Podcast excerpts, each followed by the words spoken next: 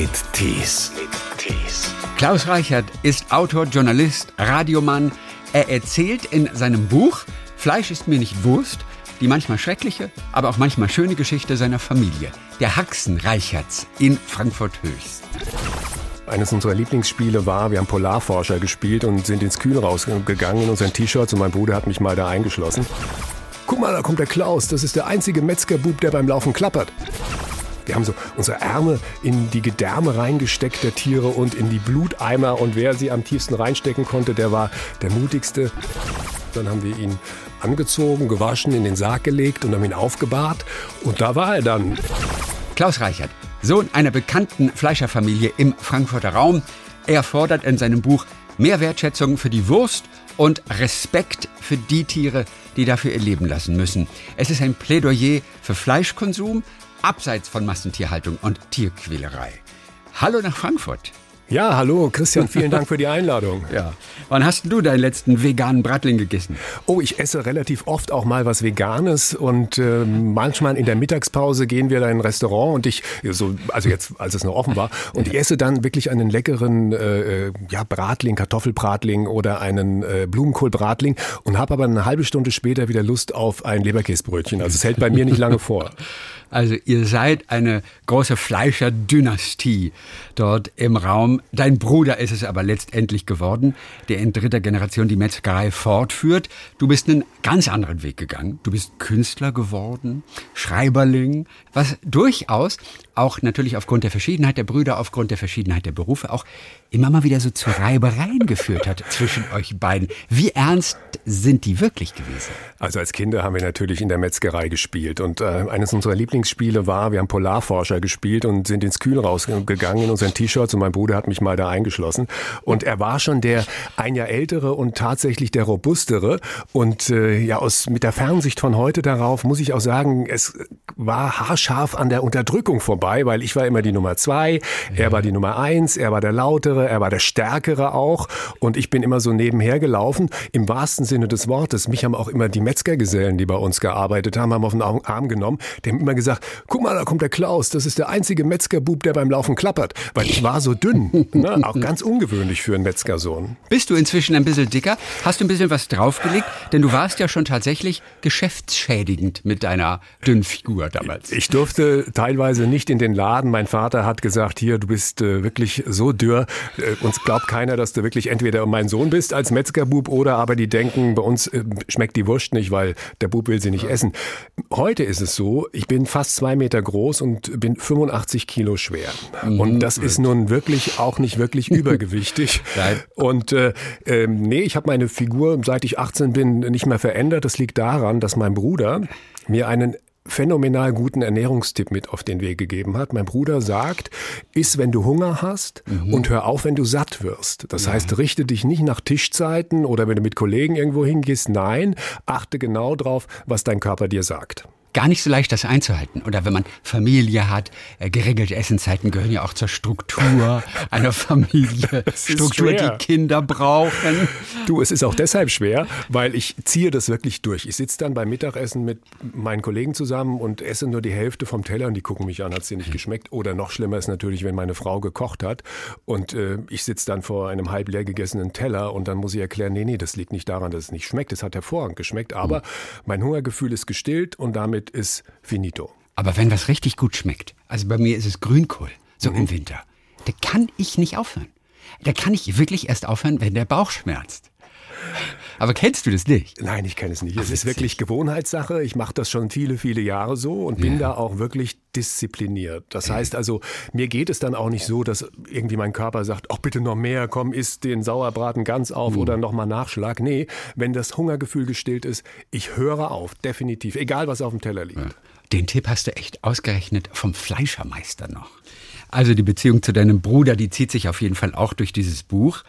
Und diese eine Szene, wo du auf einem Schlachtfest, das will er nämlich, zum ersten Mal in deinem Leben ein Tier schlachtest und ausgerechnet auch noch hier den, den Eber Engelbert, den, den Liebling aller Kinder. Du sollst das jetzt auch tatsächlich machen und er sagt zu dir, Du musst zeigen, dass du ein Haxenreichert bist und keine Medienmuschi. das ist nur der eine Grund. Also ja, okay. Also man muss dazu sagen, dass mein Bruder und ich durchaus oft unterschiedlicher Meinung sind und nicht nur was das Essen angeht und was Fleisch angeht, aber auch da. Und äh, ich sitze ja nun im Radio und äh, muss über Diäten reden, muss über Ernährung reden und all diese Dinge, die mit Essen zu tun haben. Und wir beide wissen, dass da natürlich auch viel Unfug erzählt wird und wir manchmal nicht heftig genug widersprechen. Und mein Bruder sagt zu mir, jetzt zeig mal, dass du selbst für dein Essen sorgen kannst. Warum sagt er das? Weil wir den Ursprung des Essens, nämlich dass das ein Tier ist, das geschlachtet wird, wir haben das verdrängt. Ne? Wir stellen diese Zusammenhänge nicht mehr her. Deshalb fällt es uns auch so leicht, einfach achtlos in einem Supermarkt einfach verpackte Wurst, wo vielleicht noch ein lachendes äh, Schwein drauf ist oder eine lachende Kuh drauf ist, in unseren Einkaufswagen zu räumen. Da wird man doch daran erinnert, dass das ein Tier ist. Ja, aber auf eine Art und Weise, die nichts mehr mit dem Tod zu tun hat. Und beim Metzger ist es so, beim Metzger tatsächlich, da hat man das noch so im Hinterkopf. Und mein Bruder sagt zu mir, Jetzt sorgst du mal selber dafür, dass mhm. Äh, was auf den Tisch kommt. Und zwar ganz vorne fängst du an. Da, wo tatsächlich die Stelle ist, wo es wirklich ernst wird, wo es nicht um guten Geschmack geht, sondern wo es darum geht, ein Tier zu töten und es möglichst so zu machen, dass das Tier nicht leidet und schon da respektvoll mit dem Leben und dem Sterben des Tieres umzugehen. Und darum geht es eigentlich in dieser Szene in dem Buch. Wir verraten nicht, wie es ausgeht, Nein. ob ich das heute noch kann, nicht Nein. spoilern.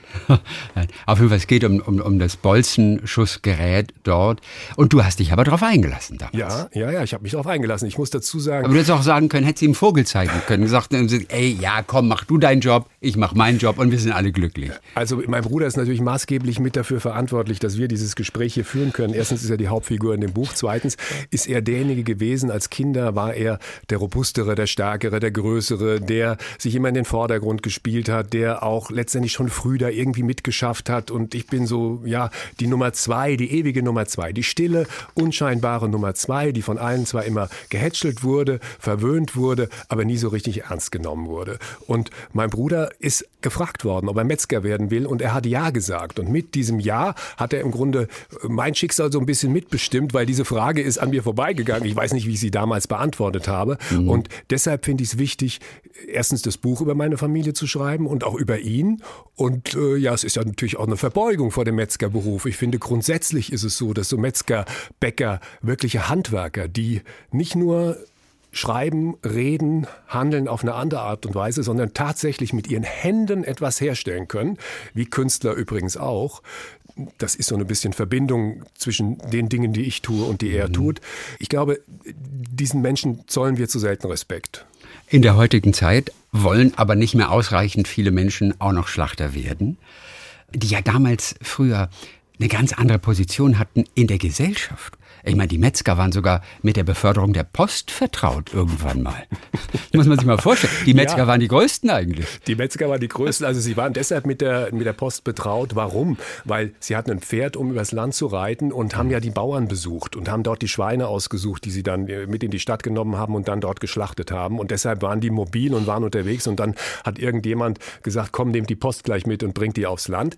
Es war in der Tat so, dass die Metzgerszunft in den Städten eine ganz wichtige Zunft war weil die waren für die Versorgung in den Städten zuständig. Und das ist etwas, was eminent wichtig war. Heute ist es so klar, an jedem Ortseingang gibt es irgendwie einen Supermarkt und wir denken da eigentlich gar nicht mehr so richtig drüber nach, wo kommt eigentlich unser Essen her. Und äh, ja, im, im, Mittelalter und äh, in der Renaissance und im Verlauf der Geschichte waren die Metzger einfach eine tragende Säule der Gesellschaft, weil die haben das Essen rangeschafft, die haben die Leute versorgt, die haben dann natürlich auch, wenn es drauf ankam, ihre Städte mit verteidigt, weil ein Metzger, das ist schon ein robuster Kerl. Neben der Familiengeschichte, von der wir auch wirklich einige äh, schöne, auch sehr berührende Sachen erfahren, geht es dir ja auch darum, wirklich das Image des Schlachtens einfach mal wieder gerade zu rücken. Denn Fleisch hat teilweise so ein wahnsinnig schlechtes Image und du empfiehlst auch, den Menschen tatsächlich beim Töten der Tiere dabei zu sein, um mal dabei zu sein, um sensibilisiert zu werden. Ja, für diesen, ja, evolutionären Pakt, wie es dann irgendwie an der Stelle heißt. Also, Was passiert denn mit uns, wenn wir tatsächlich mal dabei sind und uns das anschauen? Wo kommt unser Fleisch eigentlich her? Ich fordere in dem Buch, dass jeder, der Fleisch isst, einmal im Leben beim Schlachten dabei gewesen sein sollte und sich dem auch aussetzen sollte, weil was man nicht tun kann, ist das in irgendeiner Form schön zu reden. Da wird ein Lebewesen getötet und das ist auf eine gewisse Art und Weise immer grausam. Es ist egal, ob das in einer äh, Situation passiert wie bei Tönnies, wo 30.000 Schweine am Tag geschlachtet werden oder ob das in einer äh, kleinen Metzgerei oder auf einem kleinen landwirtschaftlichen Betrieb, der ein Schlachthaus hat und da werden nur fünf Schweine geschlachtet. Es ist aber etwas, was uns eine Erfahrung verschafft, die unser Leben lang, wenn wir mit Fleisch und Wurst zu tun haben, vielleicht so im Hintergrund mitschwingt und uns, ja, darüber nachdenken lässt, was essen wir da und wie ist dieses Tier tatsächlich zu Tode gekommen? Wie ist es aufgewachsen? Wie hat es gelebt? Diesen kompletten Kreislauf irgendwie im Blick zu behalten, darum geht's bei der Forderung. Und ich gehe so weit, dass ich sage, dass wir Schulklassen, siebte, achte, neunte Klasse, Schüler, die 14, 15 Jahre alt sind, die sollten einen Ausflug ins Schlachthaus machen und da einmal dabei gewesen sein. Aber letztendlich verstehe ich immer noch nicht, was es denn mit uns macht, wenn wir das jetzt wissen. Und wir sehen, die werden ja trotzdem letztendlich getötet. Vielen fällt es schwer, etwas Getötetes zu essen, auch wenn es zu unserer Kultur gehört. Aber was ändert es denn bei mir? Nur weil ich weiß, wie es passiert. Also bei mir hat es zumindest dafür, dazu geführt, dass ich demütig geworden bin, weil jemandem das Leben oder einem Tier das Leben zu nehmen, ist etwas, was man nicht irgendwie so nebenbei macht, sondern das hat mich traurig gemacht. Aber auf der anderen Seite ist es so, dass ich schon auch das Gefühl habe, dass Fleisch zu essen Teil unserer Kultur und auch Teil unserer Natur ist, weil wir dürfen nicht vergessen, wir stehen an der Spitze der Nahrungskette.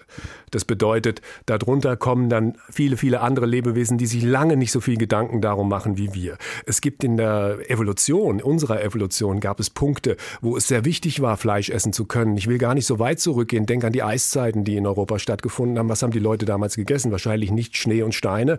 Und alles, was sie haben anbauen können, war einfach nicht vorhanden. Geh ganz zurück. Ich sage, an der Wiege der Menschheit stand ein Metzger. Auch so ein Satz. Der Unterschied ist der, wir töten Tiere und wir verwerten sie. Im Grunde alles, was die Tiere uns geben. Früher war es so, dass irgendwann mal jemand auf die Idee gekommen sein muss, nicht nur irgendwie zweimal abzubeißen, wie das Tiere machen, wenn sie auf der Jagd waren und ein anderes Tier getötet haben, sondern irgendwie dieses Fleisch zu verwerten, zu kühlen in den Höhlen, die Felle zu verwerten, das im Grunde diese ganze, ja, diese ganze äh, Verwertungskette irgendwie zu beginnen, was den Effekt hat, dass wir nicht so oft auf die Jagd gehen müssen. Und Wesen, die nicht so oft auf die Jagd gehen, sind nicht so gefährdet. Das heißt, sie haben einen evolutionären Vorsprung, weil sie sich selbst nicht so oft in Gefahr bringen. Sie haben Zeit für andere Dinge, zum Beispiel auch ihre Höhlen auszumalen. Was haben sie denn da gemalt in den Höhlen? Haben sie da einen Sellerie gemalt oder einen Kopfsalat? Nein, sie haben die Tiere gemalt, die dafür gesorgt haben, dass sie überleben konnten. Und das sind so Gedankengänge, die ich damit verbinde. Was es dem Schlachtermeister von heute natürlich äh, schwerer macht, ist, dass Tiere irgendwann ja eine Seele bekommen haben. Ne? Also du schreibst auch, die wurden irgendwann verniedlicht. Sie wurden oh verharmlost. Oh Und das war eben früher nicht so. Also, was für einen Blick haben wir auf Tiere und wodurch wird er eigentlich geprägt? Die meisten Menschen haben, was Tiere, was Wildtiere angeht oder auch landwirtschaftlich genutzte Tiere, überhaupt keinen erfahrungsbasierten Blick, sondern das, was sie wissen, kommt aus den Medien. Vieles, was sie da sehen, ist dramatisiert. Das heißt, es sind, äh, ja, es sind Filme, äh, es sind Disney-Filme, die unser, unseren Blick auf die Tiere äh, prägen und wir gucken auf die Tiere und all diese menschlichen Eigenschaften, Gefühle zum Beispiel, das projizieren wir auf diese Tiere. Wir wissen nicht, auch wenn wir noch so sehr forschen, ob die Tiere genauso empfinden wie wir. Das ist die eine Seite, die es problematisch macht. Das heißt, wir sitzen im Wohnzimmer auf unserer Couch und beschweren uns darüber, was mit den Tieren passiert, dass sie geschlachtet werden, dass es Massentierhaltung gibt, dass das die Basis unserer Gesellschaft ist, dass wir sozusagen, warum Massentierhaltung ist ein super spannendes Thema. Warum verbietet die Politik eigentlich keine Massentierhaltung? Christian, komm, sag's mir, erklär's mir. ja, ihr müsst euch damit noch direkter auseinandersetzen als ich. Ich sag's dir, warum nicht. Es ist relativ einfach. Und zwar, wir schlachten jedes Jahr 54 Millionen Schweine. Wir schlachten 3,4 Millionen Rinder. Wir schlachten über 600.000 Hühner. Wir schlachten jedes Jahr allein für den deutschen Markt 770 Millionen Tiere. Und da sind die Scampis, die wir abends beim Italiener essen, noch nicht mitgezählt, weil Meerestiere ist nochmal ein Thema für sich. So, das ist die Basis unserer Ernährung. Ne? So, und die Frage ist, Jetzt verbieten wir das und liefern den Leuten nicht mehr das, was sie über lange Jahre gegessen haben, woran sie gewöhnt sind. Das heißt, die Supermarktregale bleiben leer. Und dann möchte ich wissen, was passiert. Wir wissen ja noch, wir erinnern uns, was für ein Gerödel war, als das Klopapier so ein bisschen knapper geworden ist. Das heißt, die Politik hat in erster Linie nicht die Aufgabe, die Tiere zu schützen. Die Politik hat in erster Linie die Aufgabe, unsere Versorgungslage stabil zu halten. Weil wenn das nicht stabil wäre, dann hätten wir ein richtiges Problem. Ein anderes Beispiel, und ich zitiere oft meinen Bruder in diesem Zusammenhang, der sagt, weißt du, wir stehen morgens auf und stellen uns die Frage, was esse ich? Es gibt viele, viele Menschen auf der Welt und wir müssen nur 100 Jahre in unserer Geschichte zurückgehen.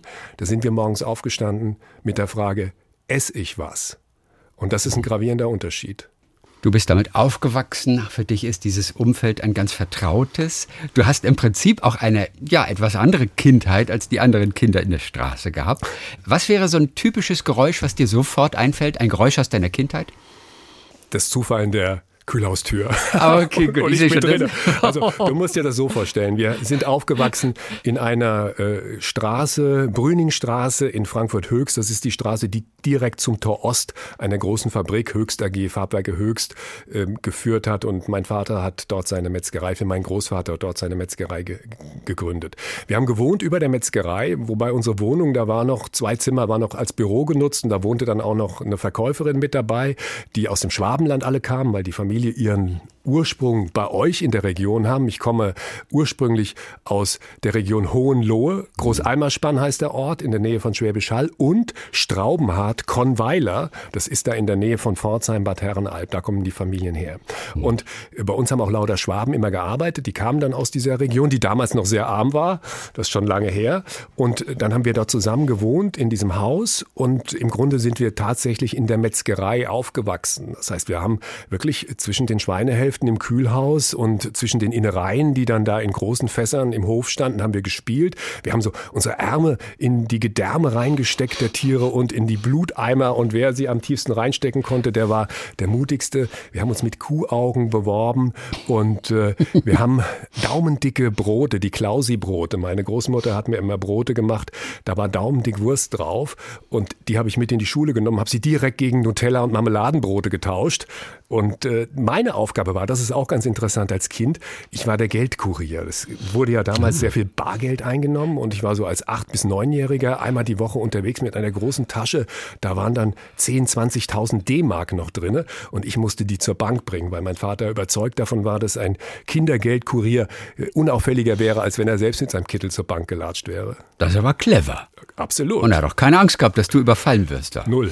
Also nicht, weil ich so äh, kräftig gewesen wäre, sondern weil eh keiner nach mir geschaut hat. Ja. Auch Ausflüge für euch. Die gingen dann teilweise zum Schlachthof. Oder das war fast so ein Freizeitvergnügen. In den Ferien vermutlich. Oder am Wochenende auch einfach. Und dann ihr echt so mitten zwischen den toten Schweinekörpern. Das war euer Spielplatz auch irgendwo. Also es war so, dass wir in der Umgebung aufgewachsen sind, die schrecklich und schön zugleich war.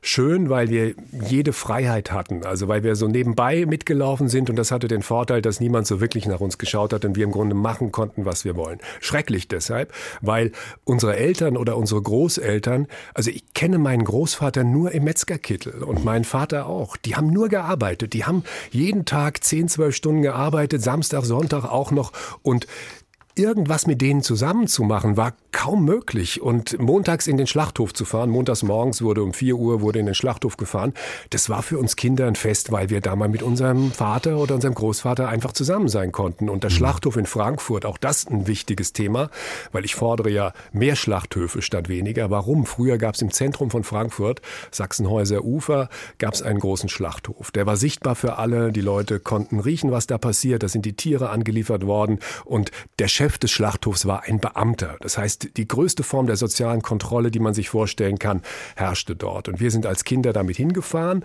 und äh, da wurde das Vieh noch lebend gehandelt. Das heißt, wir haben zwischen den Tieren rumgewuselt und mein Vater per Handschlag äh, haben die damals die Geschäfte abgeschlossen. Dann wurden die Tiere geschlachtet. Auch da waren wir dabei. Kein Mensch hat sich was dabei gedacht, äh, das den Kindern zu zeigen. Warum auch? Weil es einfach normal war. Es war normal, auch in ländlichen Gebieten übrigens, auf Bauernhöfen. Ich bekomme auf das Buch sehr viel Post, wo Leute mir ähnliche Erfahrungen schreiben, wie ich sie gemacht habe. Und ich bekomme nicht etwa äh, diese Post irgendwie als Drohbrief oder als äh, Kritik, sondern die Leute sagen, ja, sie haben das so beschrieben, wie es tatsächlich war. Nämlich ohne diesen Dünkel, sondern einfach die Menschen auf dem Land sind es gewohnt. Die Tiere sind nur dazu da, dass sie geschlachtet und aufgegessen werden. Das, die sichern, ja, die sichern das Überleben. Also heute nicht mehr so dramatisch, aber vor 100 Jahren natürlich schon noch ein Schwein zu haben. Das hat dich über den Winter gebracht, wenn es im Herbst geschlachtet worden ist. Mhm. Und im Schlachthof, das war für uns auch so ein Abenteuerspielplatz. Ne? Da gab's den Darmhändler Christ, da standen lauter Fässer mit Därmen, die gesalzen waren. Und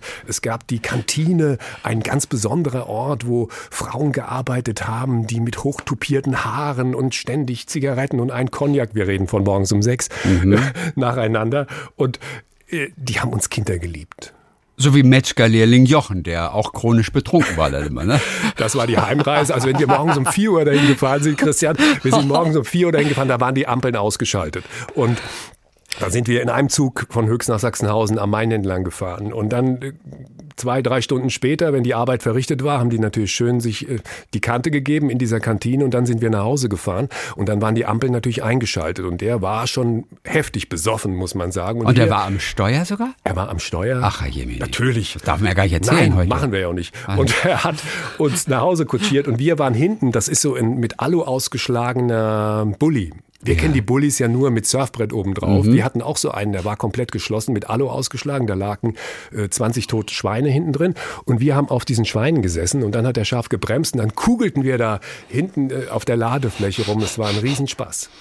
Und mir gefällt besonders gut der Satz, die toten Schweinekörper waren weicher als jede blaue Schulturnmatte. ja, war so. Wir war haben so. es geliebt. Ja. Es gibt ja nun heutzutage wirklich so wahnsinnig viele, die amüsieren sich jetzt über die Geschichten und sagen, aber ey, der hat sie doch nicht mehr alle. Heute sind wir doch viel weiter. Wir brauchen kein Fleisch mehr. Wir müssen kein Fleisch mehr essen. Fleisch ist ungesund. Die Tiere, die werden nun mal auch in, in großen Mengen geschlachtet. Die äh, stoßen diese ganzen Stresshormone aus. Das ist im Fleisch drin, das wir dann noch essen. Was sind denn die Argumente, mit denen du tatsächlich einen Fleischkritiker hast überzeugen können in letzter Zeit? Ich mache das gar nicht, Christian. Nee. Ich mache das gar nicht. Warum mache ich das nicht? Also ich bin Metzgersohn und ich bin damit immer gut, aufgewachsen dass, dass, du, dass du immer deine eigenen äh, Fragen stellst und antwortest. Das finde ich richtig gut. Ich sag dir, warum mache ich das nicht? Also ich erkläre gleich, aber ich muss ein bisschen ausholen, ja, weil es wirklich wichtig, weil es wichtig ist. Ja. Guck mal, 96 Prozent oder 95 Prozent der Deutschen essen Fleisch. Das heißt, 5 Prozent sind Veganer und Vegetarier. Und ich das glaube, ist Wahnsinn. Nur glaube, so wenig. Das ist irre. Ich glaube, dass da überhaupt kein Rechtfertigungsdruck besteht, also sich dafür zu entschuldigen, dass man Fleisch isst. Damit fängt es schon mal an. So selbstbewusst sollte man sein als jemand, der Fleisch isst und die Metzger sind es allemal. Das ist die eine Antwort auf die Frage. Die andere Antwort ist, wenn wir über Gesundheit reden, ne, und wir reden da ja oft drüber, Schweinefleisch ist ja, mein Gott, ist ja so schlimm und das ist doch totaler Blödsinn. Wir essen so viel Fleisch, dass letztendlich diese Gesundheitsfrage sich für mich überhaupt nicht stellt. Ich will dir ein Beispiel geben. Guck mal, die Lebenserwartung ist in den letzten 30 Jahren kräftig gestiegen. Der Fleischkonsum auch. Jetzt, wenn ich böse wäre, würde ich sagen, da gibt es vielleicht einen Zusammenhang. Vielleicht liegt es ja daran, dass wir uns so gut ernähren können, mhm. dass wir so alt werden. Das ist nur eine Antwort, die bekommst du selten, weil viele, die gerne Fleisch essen, sich gar nicht mehr so sehr zu Wort melden. Also das wäre zum Beispiel ein Argument für mich. Ich werde ja oft über den Sonntagsbraten, der mhm. Sonntagsbraten. Ne?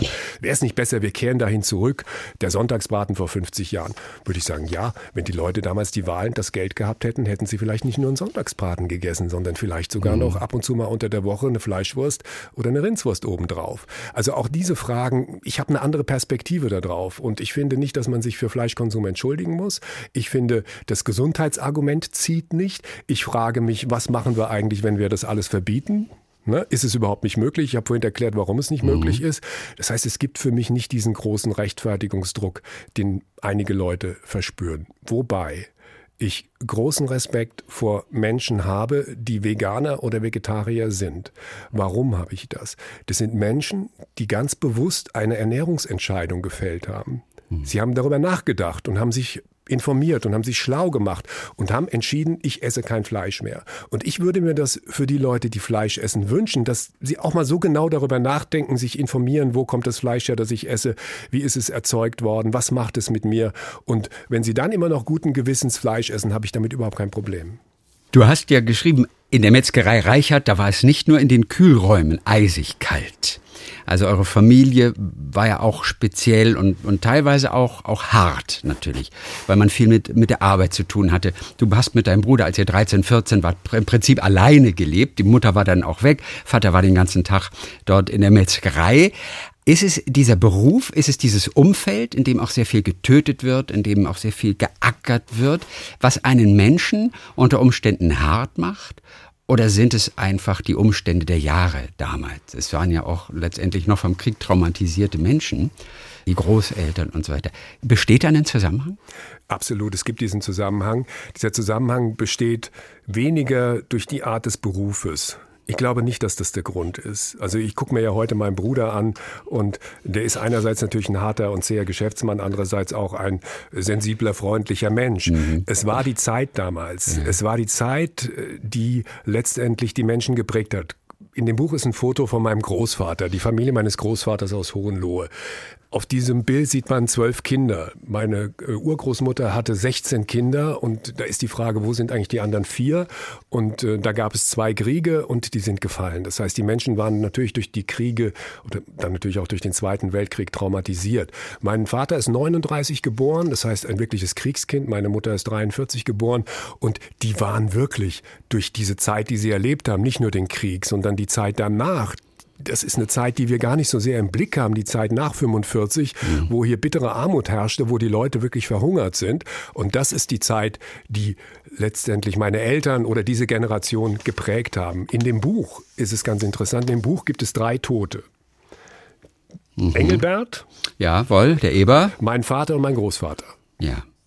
Also das ist so, dass ich natürlich auch über diese Seite schreibe, weil ich finde, das gehört zusammen. Wir müssen uns dem stellen, nicht nur bei den Tieren, sondern auch bei uns selbst.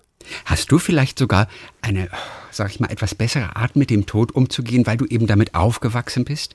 Mit dem Töten und wenn es auch dort um Tiere geht? Weil viele haben ja Angst davor. Du bist offener dafür. Ich bin dafür offen, weil ich das in meiner frühesten Kindheit erlebt habe. Ich schildere eine Szene, die in Hohenlohe spielt, in Großeimerspann, als ich das erste Mal dabei war, als ein Schwein geschlachtet wurde. Da war ich fünf Jahre alt. Und dieses Schwein, das ich vorher nur kannte, hinter dem Gatter im Stall, wo 20 Schweine standen, kam mir aus dem Stall entgegen, so von Angesicht zu Angesicht, was schon mal spannend war. Und es waren lauter Leute drumherum. Äh, die äh, auch schon so ein bisschen aufgeregt waren und es waren auch lauter Kinder da, mein Bruder war auch dabei und mein Vater als junger Mann, der machte Folgendes. Der griff nach einem Beil und holte aus und hat das Schwein mit der Rückseite des Beils, also mit der Platte, erschlagen. Und dieses Geräusch, was da entstand, das geht mir heute durch und durch, wenn ich dran denke. Und was passiert ist, natürlich hat mich das erschreckt und ich war schockiert, auch über die Gewalt, die mein Vater angewendet hat. Ne? Aber die Menschen um mich herum, für die war das etwas Normales, etwas Selbstverständliches. Der Tod des Tieres hat bei denen auch dazu geführt, dass sie ja sich gefreut haben, weil sie zu essen hatten. Deshalb sagt man auch Schlachtfest. Mhm. Es heißt Schlachtfest. Das heißt, er wurde geschlachtet und dann hatten die Leute zu essen. Und dieser Übergang von etwas ganz Schrecklichem hin zu etwas, wo ich gemerkt habe, das tut den Menschen gut, dass dieses Schwein jetzt gestorben ist, mhm. das ist etwas, was man kaum vermitteln kann, indem man es erzählt, sondern was man wirklich oder wo ich Glück hatte, dass ich das in meiner Kindheit erleben konnte. Und das mhm. wirkt sich bis heute aus. Das, deshalb sage ich ja, Leute, ihr müsst euch das wirklich mal anschauen, was da passiert. Es ist natürlich etwas, was euch auch erschrecken wird. Mhm. Aber wenn ihr das in einem Umfeld macht, wo das verantwortungsvolle Leute sind, die erklären, was passiert, die auch erklären, was mit dem, was da jetzt da ist, mit dem, mit dem toten Tier, das wird auseinandergenommen und das wird verarbeitet und da wird was sehr Schmackhaftes draus und etwas, was uns in früheren Zeiten das Überleben gesichert hat. Ich glaube, das ist ein anderer Blick ja. als einfach nur eine Tüte mit Salami, wo ein lachendes Schweinchen drauf ist. Und alles wird verarbeitet. Ne? Also da wird nichts verschwendet. Also da wirklich jeder Zentimeter soll irgendeine Verwendung finden. Auch das gehört zur Ethik dieser ganzen Geschichte. Ne? Müsste eigentlich. Wir sind heute so weit dadurch, dass 10 Prozent der Tiere werden überhaupt nur noch in kleineren bis ganz kleinen Schlachthöfen geschlachtet. Die meisten Tiere, 10 bis 20 Prozent, werden in zehn großen Schlachtereien wie bei Tönnies, wo 30.000 mhm. Tiere geschlachtet werden am Tag, werden dort verarbeitet. Was auch zur Wahrheit gehört, ist, dass 40 Prozent dessen, was da erzeugt wird, exportiert wird. Das heißt, wir essen zum Beispiel viele Dinge gar nicht mehr, die uns die Tiere schenken. Wir essen keine Füßchen mehr, wir essen keine Schnäuzchen mehr, wir essen keine Öhrchen mehr, wir essen keine Schwänzchen mehr. Ein Teil der Innereien, die noch in anderen europäischen Ländern gegessen werden, die essen wir nicht mehr. Und das wird exportiert und äh, vieles davon nach China, aber Teile davon auch nach Afrika. Und das ist etwas, auch darüber muss man mal nachdenken. Wäre es nicht sinnvoller, weniger Tiere zu schlachten und dafür mehr davon hier bei uns zu verwerten? Wenn wir jetzt einige nochmal erschrecken wollen, dann können wir nochmal aufzählen, was alles vom Schwein in anderen Dingen drin ist. Zum Beispiel in Filtern von Zigaretten. Ja. Sogar? Das ja. Schweineblut, glaube ich, ist das? Schwein aus Schweineblut und Schweineborsten. Im Grunde wird tatsächlich alles verarbeitet, natürlich ein Teil auch in der, in der Kosmetikindustrie. Aber das ist etwas, was äh, ja, was, was ein, ein Zusatznutzen hat, aber das ist natürlich nicht der Nein. Kern des Metzgers beziehungsweise des Schlachtens Nein. von Tieren. Es war äh, nicht immer leicht in eurer Familie. Ihr habt viel allein gewohnt mit 13, 14. Mitgefühl war nicht so die Stärke der Familie, hast du auch so geschrieben. Als euer Vater dann gestorben ist, der Willi, da wart ihr erstmal überfordert. Und es ist eine Szene, bei der ich da echt mal zweimal lesen musste, was da passiert ist. Also der, der war im Leichenhaus und ihr beiden Jungs, ihr habt dann angeordnet, der soll wieder nach Hause gebracht werden. Der erste Bestatter hat sich aber geweigert. Ihr habt aber nicht locker gelassen. Ich muss lachen, weil ist, es gibt an der Stelle gibt es oft so äh, Leute, die die Stirn in Falten legen und denken, was ist das? Also auch da ist es so. Wir wissen über den Tod mittlerweile nur noch sehr wenig. Vor allem, was passiert, wenn jemand gestorben ist. Mein Vater ist zu Hause gestorben und wir haben ihn gefunden. Er lag tot in seinem Badezimmer. Und wir haben dann äh, Krankenwagen gerufen und, und die haben gesagt, ja, er ist tot. Und dann kam eine äh, Frau, eine Amtsärztin, die hat auch nochmal bestätigt, dass er tot ist, konnte aber nicht bestimmen, woran mhm. er gestorben ist. Dann kam die Polizei und dann wird sofort, wenn die Polizei da ist, aus einem ganz normalen Fundort einer Leiche ein Tatort. Und dann haben die die Leiche beschlagnahmt, haben ihn weggebracht. Und dann war er über das Wochenende war er in, in, in, ja, in, der, in der Gerichtsmedizin. Und dann haben die aber gesagt, nee, der ist an einem Herzinfarkt gestorben oder, oder ja, eine Hirnblutung. Also auf jeden Fall Fall habe ich gesagt, okay, ich möchte, dass er zurück nach Hause kommt. Ja. Und da waren die schon mal überrascht. Und dann habe ich einen guten Freund, der Bestatter ist, David Roth. Den habe ich angerufen und der hat dann dafür gesorgt, dass er nach Hause gekommen ist. Und dann haben wir ihn angezogen, gewaschen, in den Sarg gelegt und haben ihn aufgebahrt. Und da war er dann ein paar Tage. Und dann kamen seine Freunde vorbei und haben auf ihn angestoßen. Und Aber es kam erstmal keiner, ne? Ja, erstmal kam niemand. Da saßt also, ihr beiden Jungs da also, einfach im Wohnzimmer und es kam einfach irgendwie ein, zwei Tage lang niemand. Ja, warum nicht? Früher war es normal, dass man sich persönlich von einem Toten verabschiedet ja. hat. Heute ist es so, dass das die Leute eher irritiert wenn ich sage, kommt vorbei, der Willi liegt hier, mhm. er ist tot, wenn ihr ihm Tschüss sagen wollt, ihr habt jetzt die Gelegenheit dazu. Und es stimmt, die ersten zwei Tage kam niemand, aber dann auf einmal kam immer mehr. Und mhm. ich habe dann überlegt, auch das ist so typisch für unsere Zeit. Ich habe dann auf der Gemeinde angerufen beim Pfarrer und habe gesagt, kommen Sie vorbei, wir wollen hier so eine kleine Zeremonie machen. Mein Vater war passives Mitglied der katholischen Kirche und die Frau am Telefon hat gedacht, was, Sie haben Toten zu Hause?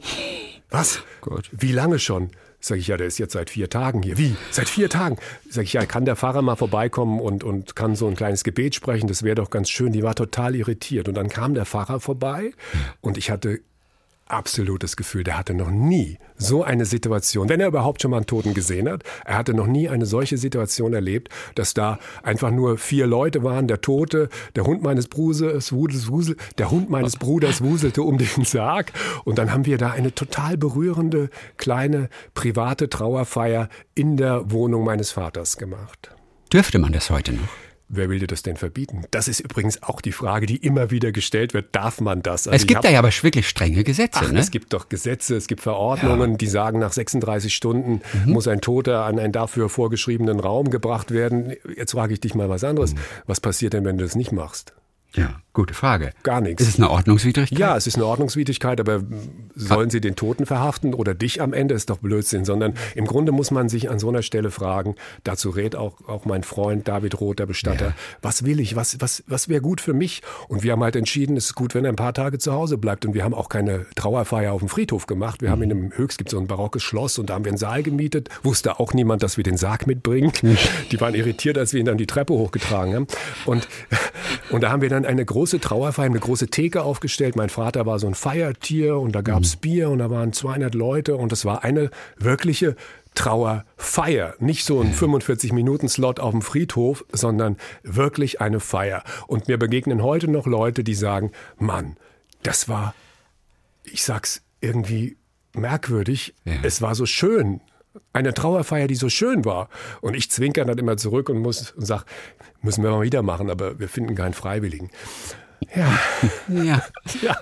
Aber, aber wie kamt ihr Jungs denn überhaupt auf die Idee, den Vater zu Hause aufzubauen? Wo kommt denn das her? Also ich arbeite nicht nur fürs Radio, sondern ich arbeite auch für diesen Bestatter David Roth als jemand, der das, was der denkt und das, was er möchte, in die Öffentlichkeit trägt. Ja. Das heißt, ich mache Bücher mit ihm und ich berate den auch, wenn er irgendwie mal für ein Interview angefragt wird mhm. und habe für, für das, was er tut, einfach so eine Sprache mit, mit erfunden. Ne? Also der Trauer eine Heimat geben, sagen wir immer, als so ein geflügeltes Wort, dass man mhm. eben nicht das alles wegdelegiert, sondern bei sich behält.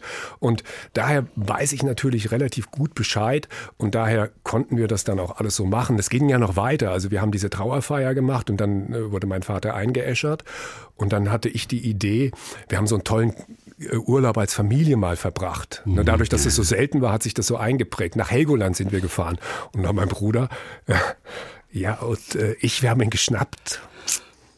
Ja. Und seid einmal quer durch die Republik mit dem Zug. Hoch nach Helgoland. geflogen. Ja, ja. Also, ja, und dann geflogen zum Schluss. Also, äh, das ist etwas, ja, das, das muss man wissen, dass man das darf. Ne? Also, bewegend. Und dennoch weiß ich nicht, warum die Jungs, die beiden Jungs, der 13- und der 14-Jährige, wie die auf die Idee kamen, einen Toten wieder nach Hause zu holen dann. War das Tradition? Hattet ihr davon schon mal gehört? Denn wir sind beide im gleichen Alter. Ich hätte mir das bei mir nicht vorstellen können. Ich wäre nie auf die Idee gekommen. Ja, es war natürlich eine, eine Tradition, die früher normal war. Also die Leute sind zu Hause mhm. gestorben, damit fing es schon mal an. Es ist nicht so wie heute, dass die meisten im Krankenhaus oder im ja. Pflegeheim sterben, sondern die Leute sterben zu Hause. Die Familie war verantwortlich. Es gab in jedem Ort, gab es auch Menschen, die sich auskannten und die diese Tradition einfach auch weitergegeben haben. Okay, guck und mal. das ist etwas, was man im Grunde wieder herausholen, worüber man reden muss, auch wenn es belastend ist oder wehtut. Aber das ist etwas, was wichtig ist und wir haben das gemacht. Du wirst oft gefragt, warum du überhaupt dieses Buch geschrieben hast. Es liegt daran, dass ich, wenn ich über meine Kindheit erzähle, die Leute mich angucken, als würde ich von einem anderen Stern kommen. Ja, Sie denken ich. immer, was erzählt der da? Wo ist das passiert? dann sage ich, das ist bei euch vor der Haustür um die Ecke passiert, weil unsere Metzgerei im Grunde mitten in Frankfurt war. Ja. Und das ist der eine Grund. Der andere Grund ist tatsächlich, dass mein Bruder auch gesagt hat, so, du kannst jetzt mal was zur Familientradition beitragen, mach dich mal ein bisschen nützlich, weil mein Bruder ist auch der Meinung, dass Menschen wie du und ich noch keinen Tag in ihrem Leben zur Arbeit gegangen sind mhm. im Vergleich zu ihm. Ja. Und im Grunde diese Hommage an den Metzgerberuf und an meine Familie, das ist das Buch. Fleisch ist mir nicht Wurst, so heißt das Buch. Dann Dankeschön für heute. Ja, vielen Dank. Einen guten Start ins neue Jahr auf jeden Fall. Ja, so, was kommt Sonntagmittags auf den Tisch? da, am Sonntagmittag, da gibt es meistens Steak, weil das ist etwas, das, wenn mich jemand fragt, was isst du am liebsten, sage ich, so ein richtig feistes, fettes Steak ist für mich genau das richtige Essen. Und wer bereitet es besser zu? Deine Frau oder dein Bruder? Äh, mein Bruder, aber nicht weiter sagen. mein Bruder, wobei auch dazu gehört, das könnte ich im Zweifelsfall, ich bin kein guter Koch, auch noch selbst die Pfanne vorwärmen, aufheizen und dann keine Butter rein, sondern einfach das Steak rein, nichts dazu und dann richtig schön. Ich mag es auch gerne wirklich durchgebraten. Und das Lustige ist, als ihr Kinder wart, da saht ihr richtig unterschiedlich aus. Und je älter ihr wurdet, desto ähnlicher habt ihr euch gesehen. Wahnsinn, oder? Kurios eigentlich. Ja, ne? ja Wahnsinn. Also das ist auch ganz merkwürdig. Das stimmt, dass die Leute heute, wenn ich bei meinem Bruder in der Metzgerei stehe und esse da was und er ist nicht da und die Leute kaufen ein, dann kommen die bei zu mir und wollen bezahlen. Weil wir uns so ähnlich sehen. Die Reichert-Jungs. Einer ist Autor und Journalist und noch vieles andere. Und der andere ist der Metzgermeister, der den Familienbetrieb in dritter Generation übernommen hat. Gruß nach Frankfurt. Talk mit Tees.